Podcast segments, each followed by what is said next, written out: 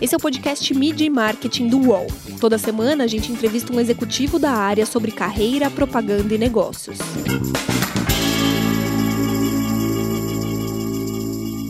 As marcas de produtos de beleza e cosméticos estão virando beauty techs, com foco em inovação e tecnologia.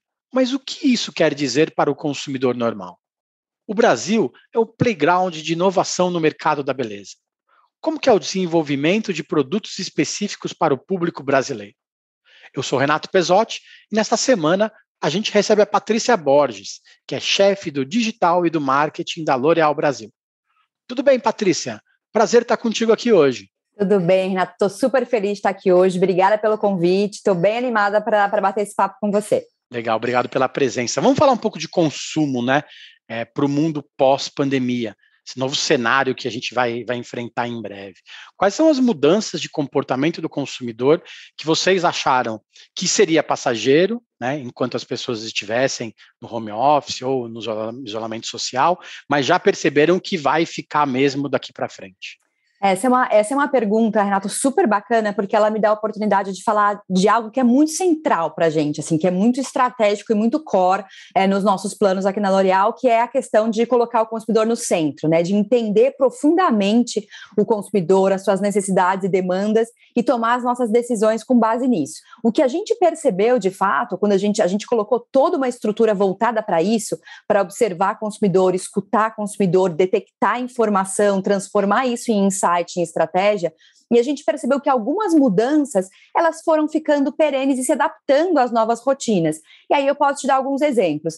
O papel da beleza, né? A gente sempre fala que a beleza é uma indústria resiliente e que beleza para os consumidores e consumidoras, principalmente no Brasil, vai muito além de aparência. É algo muito mais profundo. E a gente viu que ali março, abril, maio do ano passado, esse papel ficou ainda mais proeminente, né? A beleza como autocuidado, a beleza como momento meu, a beleza como autoestima autoestima, a beleza como empoderamento, ajudando até naquele momento em que tanta coisa complicada estava acontecendo no entorno de cada um de nós, aquele momento meu, né, de cuidado comigo, como aquilo era importante para as consumidoras e para os consumidores, e a gente percebe que isso se mantém, né, isso fica cada vez mais parte da rotina, esse é um ponto super importante.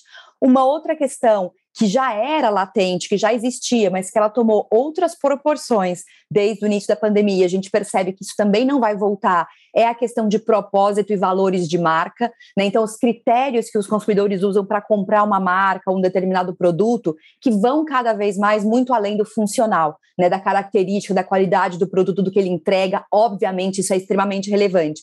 Mas os valores, os propósitos, o que aquela marca acredita, o que ela defende, né? isso ficou muito, muito, muito relevante naquele momento, onde as pessoas queriam entender né, o que, que cada marca estava fazendo, o que cada empresa estava fazendo para contribuir com a sociedade, com a comunidade. Então, isso vai ficar cada vez mais forte. Eu acho que isso é, é super relevante.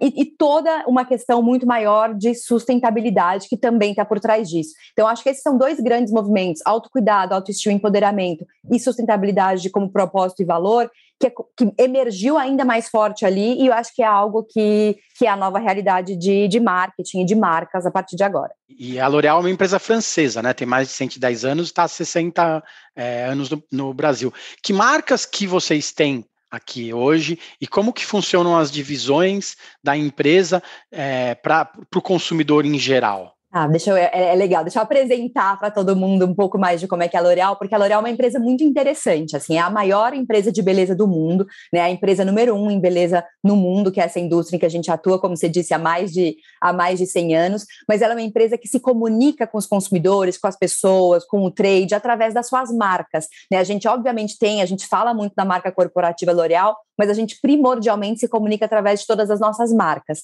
né, então acho que isso é, é legal de contar para vocês, a gente tem quatro unidades de negócio, como a gente chama é, aqui na L'Oréal, divisões, em que a gente segmenta um pouco através do canal e através da forma como as nossas marcas são encontradas e comercializadas. Então, a gente tem no mundo mais de 35 marcas nessas quatro unidades de negócio, e aqui no Brasil, mais de 20 marcas dessas marcas globais e também marcas brasileiras, que eu já vou falar com vocês, que a gente comercializa no Brasil. Como é que a gente é organizado, né? Só para a gente apresentar um pouco essa estrutura.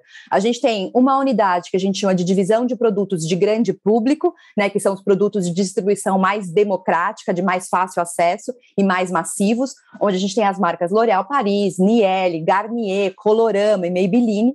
A gente tem uma outra unidade de negócio que a gente chama de cosmética ativa, que é toda a nossa relação com dermatologistas e os produtos com prescrição médica para cuidado facial. E aí a gente tem La Roche-Posay, Vichy, SkinCeuticals, CeraVe, a gente tem uma outra unidade de negócio que é muito relevante para a gente, porque foi onde a gente começou, né? Foi onde a L'Oréal nasceu, que são os produtos profissionais, ou seja, toda a nossa relação com o ecossistema de profissionais da beleza, cabeleireiros, salões de beleza, e ali a gente tem L'Oréal Profissional, a gente tem Redken, a gente tem Kerastase, e a gente tem uma última é, unidade de negócio que também é muito importante para a gente, que a gente chama da divisão de luxo, né, que são as nossas marcas mais seletivas, onde a gente tem um grande número de marcas que a gente opera no Brasil, como Lancôme, Yves Saint Laurent, Giorgio Armani, Ralph Lauren, Azarro, Prada, Mugler, Cacharel, marcas que às vezes as pessoas nem sabem ou associam a da L'Oréal, mas fazem parte também do nosso portfólio para esse mercado mais seletivo. Legal, você deu um overview bacana de todas as marcas, né? Então, a L'Oréal hoje vai desde Colorama até Ralph Lauren, né? Para vender isso para o público que ficou em casa mudou muito, né? com isso, ser digital se tornou quase uma sobrevivência, né? Para todas as marcas. É, e até incluíram o digital no seu cargo, né? Uma novidade. Como que, que é, ser uma marca, né? Uma empresa que tem a cara de um ponto de venda físico, tanto a parte para o consumidor é, comum como para a parte mais profissional, né, de supermercado, de farmácia. É, como que foi migrar tudo isso para o digital? Como que foi essa, essa aventura né, que já existia, né, que estava eh, crescendo, mas que veio como uma avalanche? É, eu acho que a gente, eu, eu sempre, eu, eu, brinco sempre sobre isso, que a gente teve uma grande vantagem competitiva, né, entre aspas, no momento da pandemia, porque a questão da transformação digital, né, e dessa migração que você mencionou, né, da migração de canais, a migração das vendas, a migração dos investimentos, para a gente não foi uma transformação do dia para a noite em virtude apenas do efeito da pandemia e da crise é, do coronavírus. A L'Oréal é uma empresa que tem essa, o mindset digital, e a gente fala de ser uma empresa digital first, né, o que tem o digital primeiro, quando a gente pensa as nossas estratégias, já consistentemente há muitos anos. Né? Então, acho que é uma empresa que foi visionária, e foi pioneira, e que em 2010 começou esse movimento, né? O Jean Paul Agon, que era então o CEO do Grupo L'Oréal lá na França, em 2010, teve a, a, visão e anteviu que o futuro dessa indústria, né, o futuro da beleza, das suas marcas, passaria necessariamente pela digitalização. E o Grupo L'Oréal começou ali, naquele momento, a criar suas estruturas, a internalizar capabilities, a trazer os skills, a encontrar os fornecedores, a construir todo um ecossistema que nos permitiria ser uma empresa pioneira e inovadora em digitalização. Então, quando veio 2020, quando houve a crise e a gente teve por necessidade, né, tanto a gente como todas as outras empresas, a necessidade de fazer muito fortemente essa virada, a gente já tinha a estrutura estabelecida, a gente já tinha o conhecimento, a gente tinha skills, a gente tinha investimentos alocados. Então, o que a gente precisou fazer de verdade, e isso foi muito relevante, muito impactante para a gente, a gente precisou acelerar em progressão geométrica. Né? Então, eu sempre falo isso, a gente fez cinco anos em cinco meses. Né? Então, a gente acelerou os investimentos, acelerou os resultados, acelerou os planos, mas a infraestrutura, né, o mindset, o pensamento, a prioridade dentro da organização aquilo já estava estabelecido. E no que isso se traduz, né, de forma mais concreta? Primeiro, nas vendas online. Né? A gente já tinha aqui na L'Oréal estruturas muito robustas, tanto do nosso direct to consumer, né, é a nossa venda direta, as nossas lojas próprias, onde a gente vende para o consumidor, quanto uma relação forte com e-retailers, que são os nossos clientes offline, que também têm lojas online, com pure players. O que, é que são esses pure players? Né? São lojas que só existem na internet e também, obviamente, os marketplaces, que são um ecossistema super importante no Brasil. Então, a gente já atuava muito fortemente com grandes parcerias em todos esses canais. A gente precisou acelerar muito a maneira como a gente investe, a mídia que a gente levava para esses canais, trazendo tráfego, né, trazendo volume de pessoas para o ambiente online, que já corroborou né, com o que aconteceu como tendência natural do consumidor. Essa foi uma grande transformação. Ao mesmo tempo que o e-commerce explodiu e os consumidores estavam ali, muitos dos consumidores estavam ali pela primeira vez, né? Então não tinham conhecimento do canal, não entendiam muito como navegar, e a gente atuou muito fortemente como uma marca parceira nesse momento para ensinar como é que o consumidor tinha que ali colocar os seus dados, como é que fazia um pagamento, como é que era a questão de frete logística, principalmente como é que o consumidor podia experimentar um produto, né? Porque o e-commerce ele tem muitas vantagens, ele é prático, ele é rápido, ele está aberto 24 horas, ele está sempre acessível, mas ele tem uma questão de não ter a sensorialidade, que é tão importante para algumas categorias, é tão importante para o brasileiro, principalmente em beleza. Então, a gente aqui, de novo, tentando ser pioneiros, sermos inovadores dentro desse ecossistema digital, a gente lançou uma série de virtual try-ons. O que, que são isso? Né? São testadores virtuais onde a gente permitia às nossas consumidoras testar os nossos produtos, seja um produto para pele, uma maquiagem ou uma coloração capilar, no ambiente online, no ambiente digital, com a mesma acuracidade, né, com o mesmo grau de fidelidade que ela testaria esse produto no ambiente físico, para ter uma compra mais segura, para ter uma compra mais tranquila, com menos graus de incertezas. Então foi nesse tipo de inovação em tecnologia que a gente foi colocando um pouco do nosso pioneirismo, que a gente foi testando e ajudando os consumidores nesse processo e também os nossos clientes, né, os parceiros, farmácias, supermercados, perfumarias e afins. Legal. E como está esse balanço entre as vendas do e-commerce que você apontou que são vários players, né, são várias plataformas e as lojas físicas, né? Como que foi passar a vender via WhatsApp? É, linha de esmalte, por exemplo, tem uma peculiaridade bacana que vira e mexe tem uns lançamentos com nomes diferentes, né? Com nomes mais engraçadinhos. Como que foi é, vender esse produto novo via WhatsApp também? É, eu acho que é, eu acho é muito, muito bacana a gente falar do e-commerce e como o e-commerce se desmembra né, em vários outros canais, porque a gente já evoluiu tanto, né? Esse mercado, esse canal tem evoluído tanto que e-commerce, de uma forma genérica, já quase deixou de existir, né? Porque existem várias vertentes e vários canais desse comércio eletrônico, como é o caso do WhatsApp. Então, vamos, vamos falar um pouquinho sobre isso. A gente aqui na L'Oréal, a gente fala muito que a gente acredita veementemente que nos próximos anos, 50% das nossas nossas vendas acontecerão em ambientes online. Isso é muito para uma empresa de fast moving consumer goods, numa né, empresa de bens de consumo, como é o caso da L'Oréal, 50% do faturamento dessa empresa ser feita em ambientes online. A gente acredita nisso e a gente está se estruturando para isso. Quando você olha hoje o grupo L'Oréal no mundo, né, se você pega a nossa atuação em todos os países, 29% das nossas vendas já acontecem no e-commerce. Né? Então, assim, a gente está rapidamente caminhando para essa visão de 50% que a gente tem. E isso, Renato, requer uma série de adaptações, né? não é simplesmente uma migração de canais para que isso aconteça, toda a estrutura de uma empresa tem que mudar. Muda a estrutura logística e supply chain, né? a maneira como a gente entrega produtos, que antes a gente entregava pallets de produtos para grandes supermercados, agora você entrega uma ou duas ou três ou quatro unidades na casa de consumidor. Então muda completamente a nossa estrutura logística, muda as alocações financeiras, muda a área comercial, muda a área de mídia, né? Que a gente começa a incorporar mídia de performance, mídia de conversão, ROAS, são outras né, expertises que uma empresa precisa ter. E aí, outros canais também. O WhatsApp, a gente entendeu muito rapidamente o ano passado, no auge da crise da pandemia, quando a gente estava ali, né, como eu te contei, é, monitorando, ouvindo os consumidores, acompanhando as suas demandas,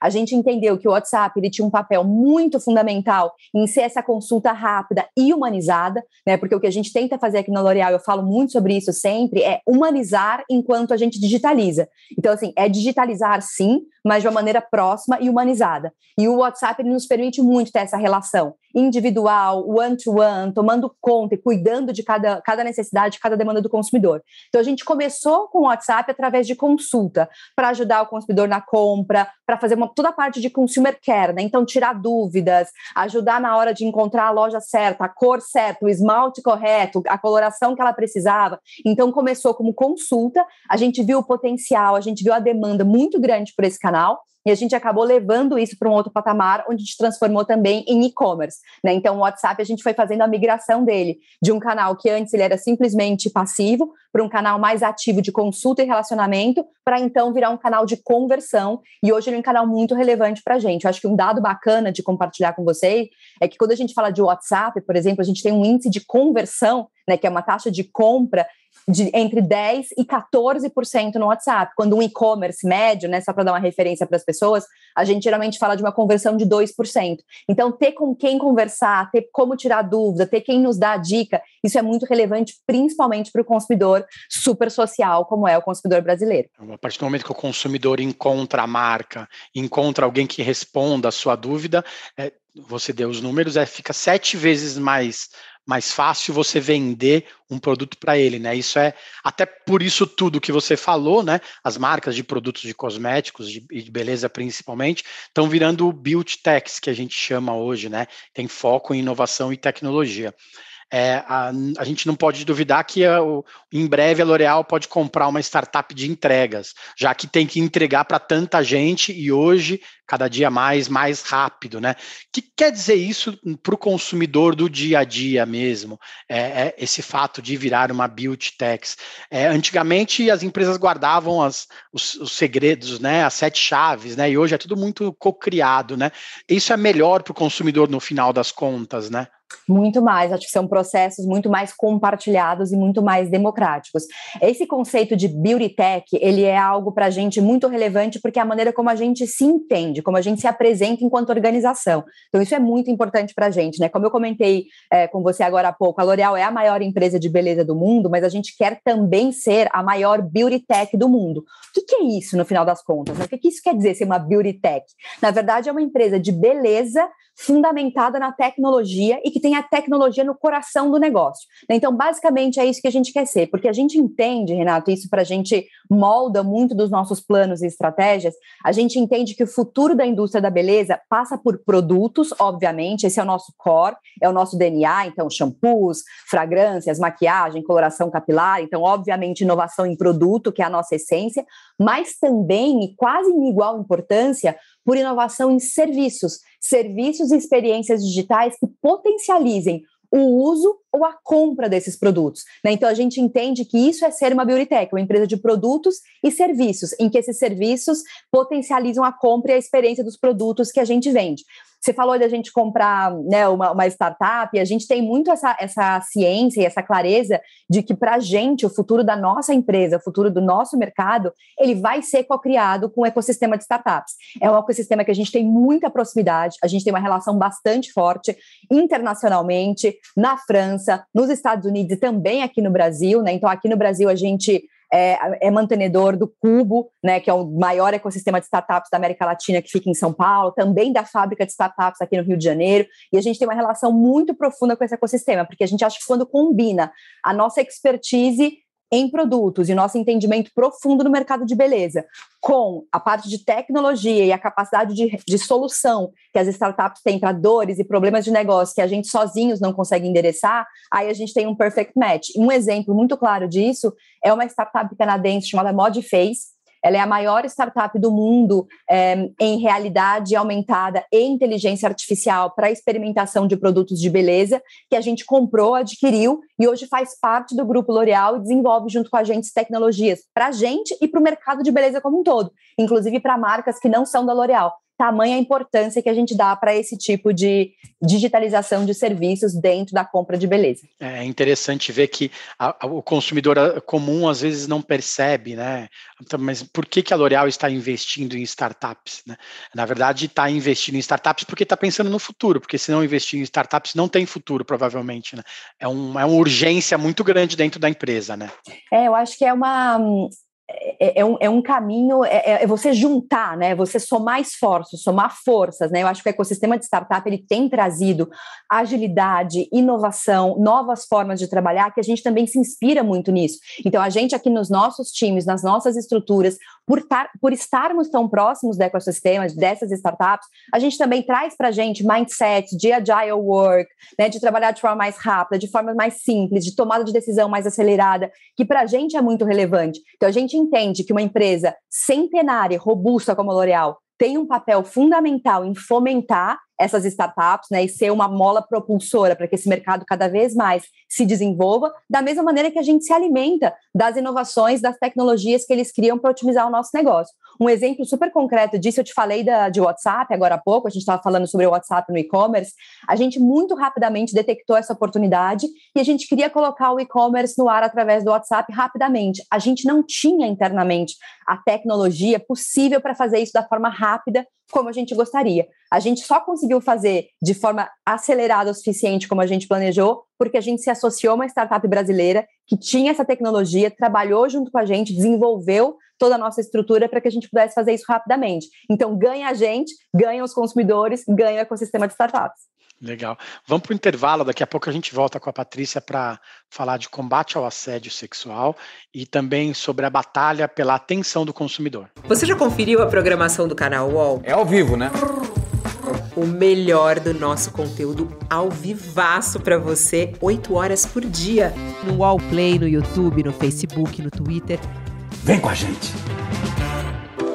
Ideias, uma série de entrevistas em vídeo do UOL grandes nomes, experiências, incômodos, propostas e soluções. Assista ao Ideias no YouTube do UOL. Você chamar alguém de João de Deus, ele era tratado como Deus ali. Essa demanda humana por respostas, por alguém que cure, que tenha parte direta com Deus. As pessoas tratavam ele como se ele fosse Deus. Ele João de Deus, o novo Chico Xavier, todo poderoso, mesmo fui. Se sentir no lugar de poder significa estar num lugar onde você pode tudo com o outro. Talvez em algum momento ele tenha passado a acreditar ele mesmo também que ele fosse Deus. Assista ao documentário sobre João de Deus no YouTube de Movidoc. Voltamos. Essa semana a gente recebe a Patrícia Borges, que é chefe do digital e do marketing da L'Oréal Brasil. Patrícia, no, no, mês passado vocês lançaram um grande movimento de combate ao assédio sexual, né, de forma global e também veio para o Brasil. Como que a iniciativa funciona e qual a importância de uma marca como a L'Oréal dar voz, é, dar, relevância para um tema que é extremamente importante nos dias de hoje? Legal, Então Eu acho que, para contextualizar, já vou falar um pouquinho sobre esse programa que é tão relevante para a gente, mas para contextualizar isso um pouco mais dentro da, da L'Oréal, eu acho que é legal compartilhar com vocês que tem algumas questões que são valores muito chave para o grupo L'Oréal no mundo, e entre eles, ética, diversidade e inclusão. Isso, para a gente, enquanto grupo L'Oréal, é extremamente relevante e para todas as marcas, né? Eu comentei com vocês que a gente tem 36 marcas no mundo, para todas as marcas do grupo, esses valores são fundamentais e fazem parte de como a gente trabalha trabalha com os consumidores, do papel que a gente acredita que tem na sociedade. Dentro desse contexto, existe um movimento global de conscientização e treinamento anti-assédio chamado Stand Up, que foi a plataforma escolhida por L'Oréal Paris, que é a maior marca que a gente tem no grupo L'Oréal, em parceria com uma ONG americana chamada Rollaback, que é reconhecida por projetos e pesquisas ligadas a essa temática anti-assédio. Né? Então, a gente, como, como se associou, né, a marca L'Oréal Paris, junto com a Rollaback, para incentivar esse movimento stand-up de conscientização dentro as mulheres e toda a sociedade em geral. E essa, essa consultoria, eles fizeram um trabalho muito interessante, porque eles investigaram a temática ao longo de muitos anos né, e foram entender possibilidades de redução desse tipo de, de né, incidente com relação às mulheres, que são um canal, um target tão importante para as nossas marcas, e eles detectaram que intervenção é uma forma muito eficaz de você minimizar o assédio para as mulheres. Então, todo esse trabalho do stand-up, ele tem esse papel de conscientização e educação, tanto com as potenciais vítimas, quanto a sociedade como um todo, para que cada um de nós, potenciais vítimas, mulheres, homens ou toda a sociedade no geral, possa entender qual é o seu papel em minimizar. E aí, respondendo um pouco a sua pergunta, a gente acredita que uma marca como a L'Oréal, como grupo, e L'Oréal Paris, sendo a maior marca do grupo, dá voz a esse tipo de temática, é extremamente relevante, porque, como eu comentei com você, o nosso papel enquanto marca na sociedade em que a gente atua, vai muito além de ter o melhor produto, o melhor shampoo para lavar o cabelo, para tratar o cabelo, uma grande coloração capilar. A gente tem uma relação com os consumidores que vai muito além disso. Então, trabalhar fortemente naquilo que a marca acredita. E no nosso caso, mulheres em situação de vulnerabilidade, é algo extremamente relevante, consistente no nosso trabalho que a gente vai continuar fazendo. E aqui no Brasil isso tem ainda mais importância, né? É, a gente está no momento que, que as pessoas têm que se sentir envergonhadas, né? De assediar sexualmente ou moralmente as outras, né? Então a L'Oréal tem, tem que fazer esse papel de educação também no, na sociedade, né? Não seria papel da empresa, mas hoje, como a gente bem sabe, as empresas são mais relevantes do que do que o governo, do que algumas instituições, né? Então a empresa tem que fazer a parte dela também socialmente falando, né? É, eu acho que é, uma, é um trabalho de, obviamente, em parceria, né? Por isso que eu te comentei aqui nesse caso especificamente em parceria com uma ONG, é um trabalho global, internacional, então a gente se associa a especialistas na temática para poder falar sobre isso, mas a gente entende muito o nosso papel como esse despertar de consciência de toda uma sociedade, através de educação, através de debates, através de discussões que tragam a temática temática à tona para que a gente possa falar sobre isso, debater sobre isso, discutir sobre isso e aprender, porque para muitas pessoas é uma questão ainda de aprendizado e evolução. Legal. Vou te fazer uma pergunta específica do mercado brasileiro, né? Como que, que é o desenvolvimento de produtos para o público brasileiro que é, é diferente, né? Na maior, na maior, parte das vezes do, do público é, dos seus consumidores na França, dos seus consumidores dos, dos Estados Unidos, né? O que, que tem de, de, de diferente para a gente aqui que vocês têm se dedicado ultimamente?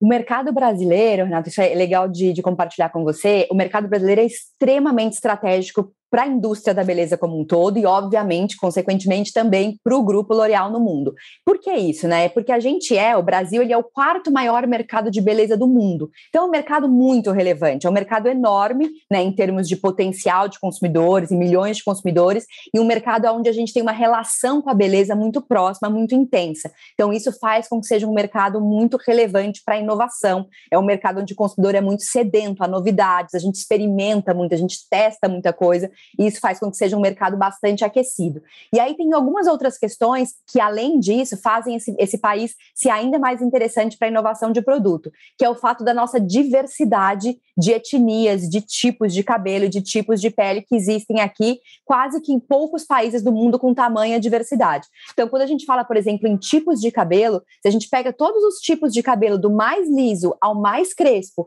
que a L'Oréal cataloga no mundo, no Brasil a gente tem todos, né? A gente tem toda essa diversidade presente.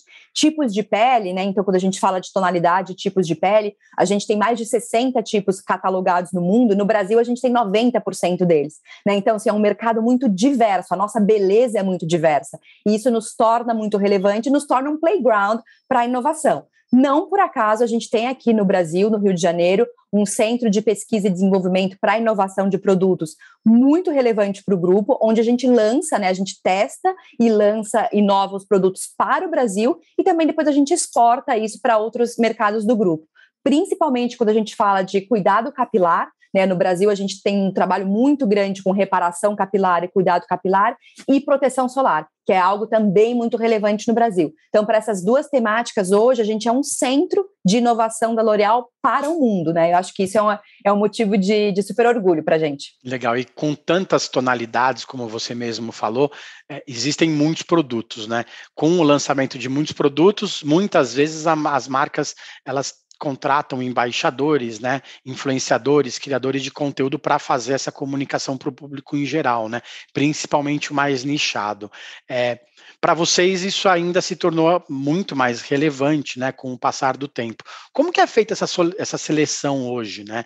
É, é, o quanto que é perigoso atrelar a marca, o nome de uma, de uma marca tão importante como a L'Oréal, a uma pessoa que está suscetível a, a erros do, do, dia a dia. É, que, que, que cuidados que vocês tomam hoje em dia com isso? É, eu acho que influenciadores já são há algum tempo uma parte fundamental da nossa estratégia, porque é aquilo que eu te comentei, né? A gente tem a questão de olhar para onde está o consumidor, o que é relevante para o consumidor, o que o consumidor consome em termos de conteúdo, em termos de mídia, e, obviamente, influenciadores e redes sociais estão nas grandes prioridades do consumidor hoje, principalmente quando a gente fala de targets mais jovens, de marcas que atingem consumidores mais novos. Então, nesse sentido, influenciadores são extremamente relevantes para a gente, à medida que a gente foi desenvolvendo também uma alta expertise e uma relação bastante intensa com aqueles que trabalham com a gente. Para a gente, o principal fator, na verdade, tem dois fatores que são muito importantes. Primeiro, uma coincidência de valores, né? Então, a gente olha muito para isso. Se os valores daquela pessoa, de determinada pessoa, e não tem nada a ver,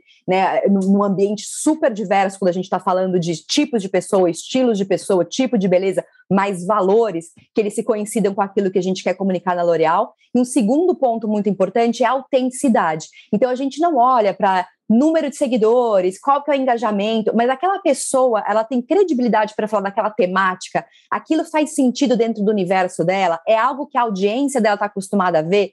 Então, para a gente, aquilo ser autêntico, aquilo ser verdadeiro, fazer sentido dentro da narrativa que o influenciador já tem, é muito relevante para a gente, porque fica muito melhor para a marca, fica mais natural para o influenciador e mais verdadeiro para a audiência. Então, se a gente vai falar, por exemplo, de cuidado facial, a gente vai buscar pessoas que já falam sobre isso, que se interessam por isso, que aquilo faz parte do universo delas, para que não fique algo extremamente publicitário ou puro, mas que faça parte de uma relação mais profunda. E muitos desses influenciadores, inclusive, trabalham com a gente, dando feedback sobre produto, ajudando em cocriação, ajudando em criação de campanha e conteúdo. Então, acho que são relações que vão ficando cada vez mais maduras para que elas sejam aí autênticas e verdadeiras, né? E com isso, a, a pulverização, a fragmentação da mídia, ela fica cada, muito mais escancarada, né? É, como que vocês trabalham isso também em relação à quantidade de marcas que vocês têm? Vocês trabalham com diferentes tipos de público, né? Financeiramente falando. É como que é, é essa fragmentação? Como que é administrar esse budget tudo tanto na área digital quanto na área é, offline, né? Falando aqui especificamente dos times de mídia, né, os times de conteúdo, os times de redes sociais, a gente tem um desafio delicioso, é um desafio, mas é uma delícia também. Como eu comentei com você quando a gente estava falando um pouquinho de quais são as nossas marcas e os nossos produtos, a gente vai de Niel, Colorama, que são super acessíveis e grande público, a Yves Saint Laurent, George Armani, a Ralph Lauren, passando por um monte de coisa aí no meio. Então são públicos diferentes, são objetivos diferentes, são formas de comunicação diferentes, em meios também diferentes para atuar com essas marcas. Então, a primeira coisa para a gente, a gente não tem é, one size fits all, né? Uma receita de bolo que sirva para tudo. A gente trata cada marca como uma, cada negócio como específico e cada consumidor com uma relação com a marca específica como um único negócio, um único business. A gente não tem um gerenciamento geral de tudo. Né? A gente tem, obviamente, quando a gente fala como é que a gente vai gerir esse budget, né, que foi a sua pergunta, a gente não coloca isso num bolão e depois aí sai distribuindo entre as marcas. Então, cada negócio ele é unificado, é único, uma estratégia específica, proprietária, considerando aquele consumidor. E hoje a gente tem um universo, obviamente, de mídias é muito mais diverso, né? De possibilidades de alcançar aquele consumidor, de entrar em contato com um determinado consumidor. Então, hoje a gente faz, obviamente, mídias e meios muito mais massivos e de grande público, como é o caso de TV aberta, como é o caso de out of home, como é o caso de TV por assinatura, em que geralmente a gente está falando de produtos de grande público, e a gente vai indo para mídias mais seletivas, como é o caso de Connected TV, novas plataformas, e a gente trabalha a, as marcas mais seletivas. Então, de acordo com o consumidor que consome determinada marca, é que a gente cria a estratégia de mídia e comunicação daquele produto em específico. Você tem três filhos, né? Todos com menos de 10 anos. Como que foi administrar um cargo que é super importante, globalmente falando, com o dia a dia deles em casa, né? E o que, que fica de lição, se você pudesse dar uma lição para mulheres que têm três filhos e tiveram que trabalhar em casa e agora vão ter que voltar para o escritório, que, que, que fica de melhor e de pior dessa época de pandemia? Ai, Renato, que pergunta, que pergunta gostosa. É um tema que eu amo falar sobre ele é muito pessoal, assim, para mim. Eu tenho três filhos, três meninos com menos de 10 anos, então, três crianças mesmo, que no momento da pandemia em que as escolas fecharam, os meus três filhos estavam ali estudando em casa, tendo que fazer aula online, e eu, como tantas mães e tantos pais, tendo que me dividir em ser professora e também ter a questão profissional. E eu acho que foi um momento de muito aprendizado, porque ele foi muito desafiador. No nosso caso, e aí falando bem pessoalmente do meu caso específico, é, o meu trabalho ficou muito mais intenso, porque a gente teve que fazer migração para o e-commerce, migração para o digital, migração para o online, mudar as estratégias, mudar os planos. Então a gente teve uma intensidade de trabalho muito maior e aquela demanda em casa também muito mais intensa, sem a gente saber como, como operar. Eu acho que teve muitos desafios, teve momentos da gente falar, isso aqui não vai dar certo, a gente não vai dar conta, eu comigo mesma, em alguns momentos, a gente chora em casa, a gente fala isso aqui, mas a gente percebe que a gente dá, né? Então, eu, as mulheres que estão aqui, os pais que têm filhos pequenos, então, e aí, cada um, eu tô falando de filho porque é a minha realidade, mas cada um com as suas dificuldades, eu acho que o grande aprendizado é que a gente, a gente consegue né? A gente erra, a gente acerta, a gente aprende, a gente se apoia numa rede de apoio importante, a gente se une como família. E eu sempre falo que eu vivi experiências com os meus filhos aí desde março do ano passado, que não fosse a pandemia também não teria tido a oportunidade de estar tão perto do desenvolvimento deles na escola, de estar tão junto das atividades que eles estavam fazendo, de me integrar muito mais com a atividade escolar do que eu tinha a oportunidade de fazer antes. Então, com todos os desafios, com todas as dificuldades, também tem muitos ganhos na relação familiar que ficam, que se mantêm. E eu acho que a gente sai disso, eu saio disso muito transformada, é, uma mãe melhor, uma mãe mais presente, uma profissional também que entende que é preciso fazer escolhas e que a gente tem que fazer as escolhas, que tem que confiar mais no time, a gente tem que se dividir mais, a gente tem que delegar mais e no final as coisas dão certo, as coisas saem. É, a gente sempre fala, o ano de 2020 foi um dos melhores é, anos da L'Oréal no Brasil nos últimos 10 anos. Foi um ano muito positivo de resultados, onde eu estava vivendo essa experiência e todos nós, toda a empresa estava vivendo experiências parecidas em termos de desafios pessoais e profissionais que a gente estava conciliando. E a gente fez, né? Porque a gente consegue, porque a gente se junta, porque a gente se une em torno de um propósito. Então saímos todos transformados e saímos todos maiores, eu acho, disso tudo. Legal, Patrícia, super obrigado pelo tempo. Boa sorte nesse desafio de inovação e de tecnologia que uma marca de beleza do tamanho da L'Oréal enfrenta todos os dias. Super obrigada pelo convite, fiquei muito feliz de estar aqui. Espero que tenha sido bacana também para quem ouviu. Fico à disposição para a gente continuar conversando. Obrigado, Patrícia. Para vocês que acompanham o nosso podcast, as entrevistas também são exibidas em vídeo na íntegra dentro da programação do canal UOL. A gente tem mais de 110 episódios no Spotify, no YouTube e no Apple Podcasts. Tem muito conteúdo bacana para quem quer saber mais sobre propaganda, sobre marketing e sobre comunicação. Toda semana tem um programa novo para vocês. Valeu, gente. Obrigado. Até mais. Os podcasts do UOL estão disponíveis em todas as plataformas. Você pode ver uma lista com esses programas em wall.com.br/podcasts. Mídia e Marketing tem apresentação e reportagem de Renato Pesotti, captação de áudio de João Pedro Pinheiro e coordenação de Armando Pereira e Juliana Carpanês. Qual?